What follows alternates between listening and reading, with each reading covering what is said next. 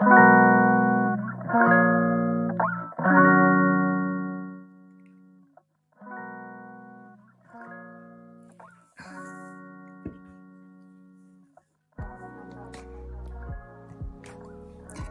皆様、こんばんは。えっ、ー、と、カンタのプレイヤースチャンネル、夜担当のみほこです。あの、一週間ってあっという間だなと思って、あ、こんばんは。ありがとうございます。日曜日の夜にまたちょっと滑り込みでおしゃべりできたらなと思っております。で、あ、皆さんありがとうございます。こんばんは。今日、何の話をしようかなと思いつつ、ちょっと、あの、最近考えたことで、あの、もう何年か前のドラマなんですけど、俺の家の話ってなんか見てた方いますか？あの、長瀬智也が主演で、工藤館が、あの、脚本やってて、っていうやつ。で、あの、能のお家のお話なんですけど、私、ここもう何年もドラマとか、なんていうの？連ドラ？見てなかったんですけど、これ面白いよって教えてもらって、最近なんか連続でババババって、あ、見てた、見てた人がいました。見て、何これ超面白いと思って、なんかそう、それはそれでなんかそう、あの、俺の家話で話したいぐらい、なんか登場、そこに出てくる人みんな好きになるみたいな、お話自体もすごい面白かったんですけど、で、その中で、その、えっと、西田敏行さんが、あの、エンディングノートを書くっていうような場面があって、なんか、そう、そういう、あの、すごい楽しいなと思って見つつも、なんかちょっとその自分の、なんていうの、人生の終わり方みたいなのを、そのドラマの中ですごく明るくちょっと、なんて言うんだろう、意識するような機会があったんですけど、で、まあそれはそれでそのまま、なんて言うのかな、私が何かをするっていうことはなかったんですけど、この間、あの、なんて言ったらいいんだろう。あるお店に連れてってもらって、そこはなんかすごいこうローカルな多分昼間はうどんとかお蕎麦出してるお昼食べられるお店で、で夜は飲み屋にもなりますみたいなところで地元の方がすごく集うようなお店にあのたまたまなんかそうだし巻き卵が美味しいよって言って連れてってもらったんですけれどで行ったらなんかすごくこう明るい雰囲気なんだけど喪服の方が多くってでなんかそこまでなんて言うんだろう、そこにちょっとなんでかなと思いつつ、そこまでこう聞くこともなく、あの、一緒に連れてってくれた友達とおしゃべりしてたんですけれど、その後その、あ、で、なんかそのもう服の方々はみんな常連さんみたいな感じで、あの、なんていうのかな、グループ関係なくおしゃべりしている中に、なんか流れで私と友達も入れてもらって、ちょっとおしゃべりするような中で、実はそのお店の常連さんだった方がちょっと事故で亡くなってでその日に、まあ、お通夜かお葬式があって皆さんそこに行かれてでその後その足で、まあ、多分その常連だったそこのお店にもみんなで行こうっていうことでなんか来てらっしゃったみたいなんですよね。でなんかその方がどんな方だったかとか、まあ、実際なんか皆さんがどんな胸の内かはあのパッとご一緒してるだけではあの深く伺い知ることはなかったんですけどでもなんかすごいみその私が見る限りすごいなんか楽しい雰囲気で皆さんお話しされてたのできっとなんかそういうふうにその亡くなられた方もその場にいたんだろうなっていうことがなんか想像される空気だったんですよね。でなんかそう最後はちょっと無服でごめんねみたいなことをおっしゃって皆さんあのまたよかったら会いましょうみたいな感じで帰って行かれてでなんかそのその亡くなられた方も事故だったと伺ったのでそんな何て言うのつもりではなかったっていうかあのもしかしたらまだやり残したこともあったかもしれないしそんななんかこう納得いく最後ではなかったのかもしれないんですけれど、あ、なんかこういう、なんて言うんだろう、余韻の残し方ってすごく素敵な方だったんだろうなって思ったんです。で、それでもう一個思い出したことがあって、あの、これはもっと、もう何年前だろう。ちょっと思い出せないぐらい昔もコロナとかより全然昔の話なんですけどなんかあるあるっていうかその場には井出さんとか多分井出さんが主催だったのかな？がいらっしゃったなんか絵画療法士の方のあの大人向けのワークショップみたいなのに参加させてもらったことがあってでその中でなんかこう波と星を描いてください。あと月もあったかな。あれとちょっと忘れちゃったけど。で、それでなんかその自分の心理状態を分析するみたいなの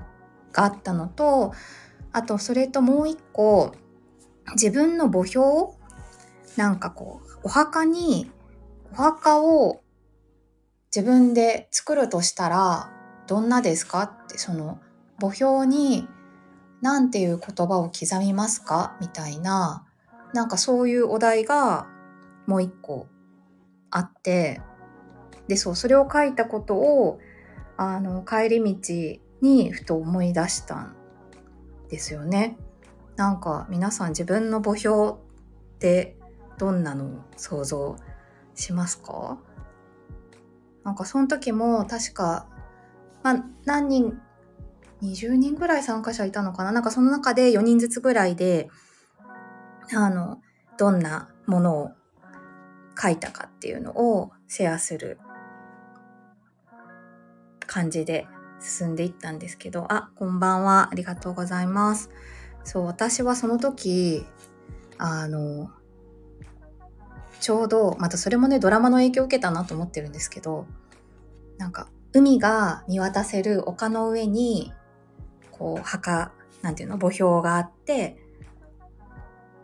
あ、海に撒いてほしいと思っていました。あ、それも、そういうのもいいですね。ね、なんか考えるよね、こう。で、そう、私は海を見渡す丘の上に墓石があって、そこになんかね、良き戦士として生き死んだっていう風に刻むっていうのをなんか、そんなに深く考えずにわーって書いたんですよ。で、あ、なんか、私、なんていうの？戦士。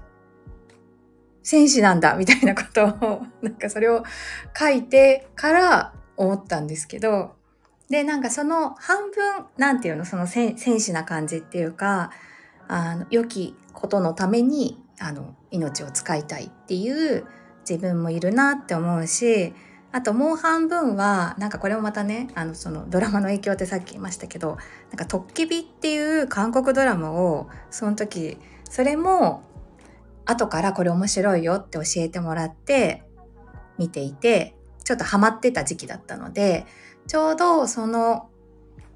ドラマの中にも、あの、それはカナダ、確かカナダなんですけど、カナダのなんか丘の上に、そういうこう、墓標が並んでるっていうすごくなんか美しいシーンがあって結構あのドラマの中でも大切に使われるシーンなんですけれどで、そのトッケビ自体も、まあ、戦士なので、そういうところで、なんかそう、その戦士っていうものに引っ張られた感もあったんですけれど、なんかそうそう、そういうふうに思っていたことを思い出して、で、今回その居酒屋さんで、なんか、そういう場面を目撃し、ああ、今だったら私どうしたいだろうってなんか思ったんですよね。そう。で、なんか、だからどうっていうまだ答えはないんですけれど、なんかそういうことをふと考えた今週でした。なんかそう、それもね、元気だから考えられることなのかもしれないし、なんかこう、不思議だなって思うのは、人間、まあ必ず死ぬというか、生きることを考えてるけど、死に向かっているっていうことがあって、で、なんか人それぞれそういうことに対する、まあ、経験だったり考えは違うと思うんですけれどなんかそうそういうことをちょっとあのいくつかの場面で意識したのでなんかあ今私ちょっとそういうこと考えたい時なのかなって思ったので喋ってみました。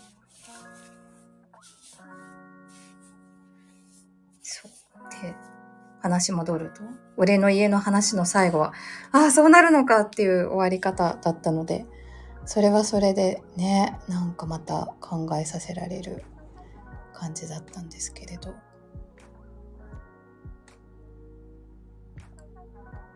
そういうことをこう考えられるのも今なんていうの？元気に生きていられるからだななんてことも思ったりております。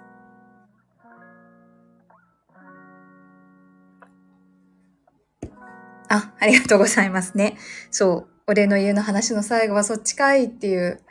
感じだったんですけど、うん。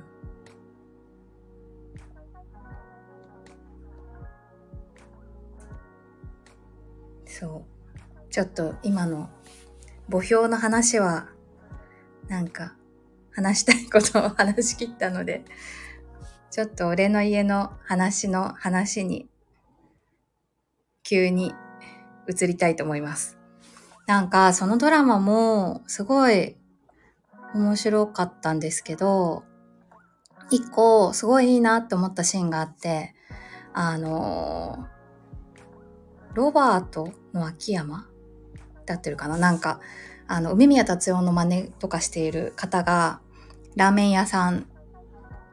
ラッパー兼ラーメン屋っていう役柄で出てくるんですけど、なんかラーメン屋だけど、ラーメン好きじゃないんだっていうなんかセリフがあって、で、ラーメン好きな人、あ、そう、でもなんかそのセリフがつ、の続きが、なんかこう、ラーメン好きの人は、まあラーメンのなんていうの好きだからこそ見えないことがあるみたいなこと言ってて、だからラーメンが好きじゃないラーメン屋、なんか俺みたいな、なんかこう、立ち位置結構貴重だと思うぜ、みたいなことを言ってて、なんかさらっと流れるセリフなんですけど、ああ、なんか確かにそうかもって思ったんですよね。なんかこう、自分がいいなって思うものとか、なんかこっちに向かいたいみたいな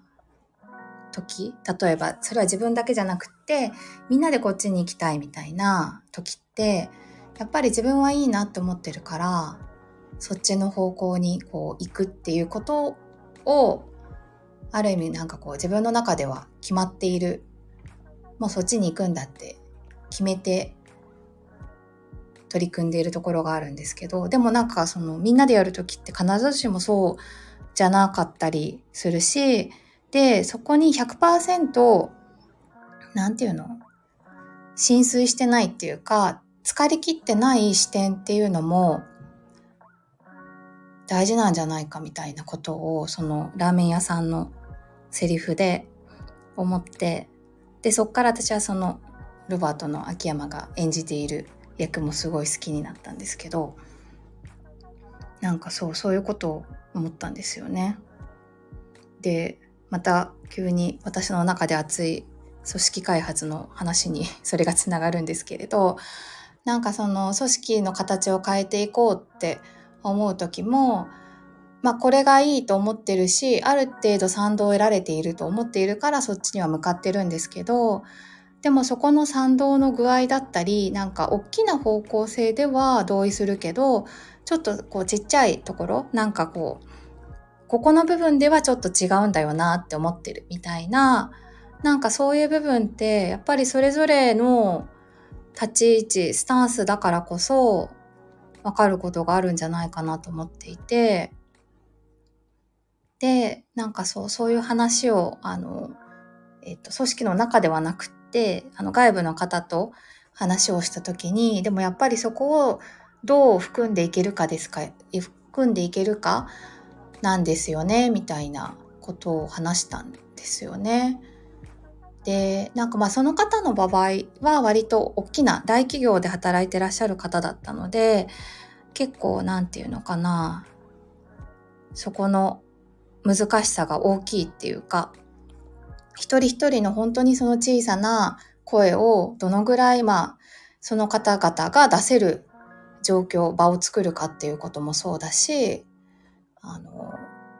受け止める側もそれぞれどこまでを、まあ、聞くってことはできるけれどもそこからまた受け止めていくっていうことができるのかみたいなところの難しさがあるみたいな話を伺ったんですけれど私が今関わってる組織の場合は、まあ、あの小規模なのでなんかそういう意味でもあそのなんかラーメン屋ラーメン屋だけどラーメン大好きじゃないみたいななんかそういう視点もちょっと持ちながら、でもラーメンの魅力を語れるみたいな、なんかそういうあり方もいいんじゃないかなと、その俺の家の話って思ったので、ちょっと私の中の連想ゲームですが、そんなことをご紹介してみました。感じかな。うん。なので、あれですね。強引なまとめですが、俺の家の話、えっと、Amazon プライムで見れたので全話。もし見てない方がいたら、すごいいいなって思ったので、よかったら見てみてくださいませ。なんかそう、クドカン、私クドカンの作品にちゃんと触れたのも初めてだったんですけど、なんかもちろん存在は知ってるし、アマちゃんとかも、でも別に、あの、ちゃんと見てなかったしって思ったんですけど、初めてなんか、ああ、この人本当にすごいんだって思いました。うん。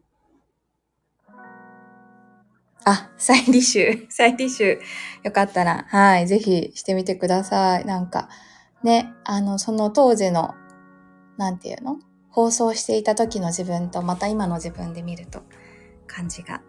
違うかもしれません。なんかそうそう。最終回、まあ、なんていうのかな。アマゾンプライムなので、どんどん見れちゃうじゃないですか。ちょっともう最終回、最終回が近づいちゃうって悲しくなったのは、その、俺の家の話と、あとその、墓標、お墓の話で出した、トッケビというドラマが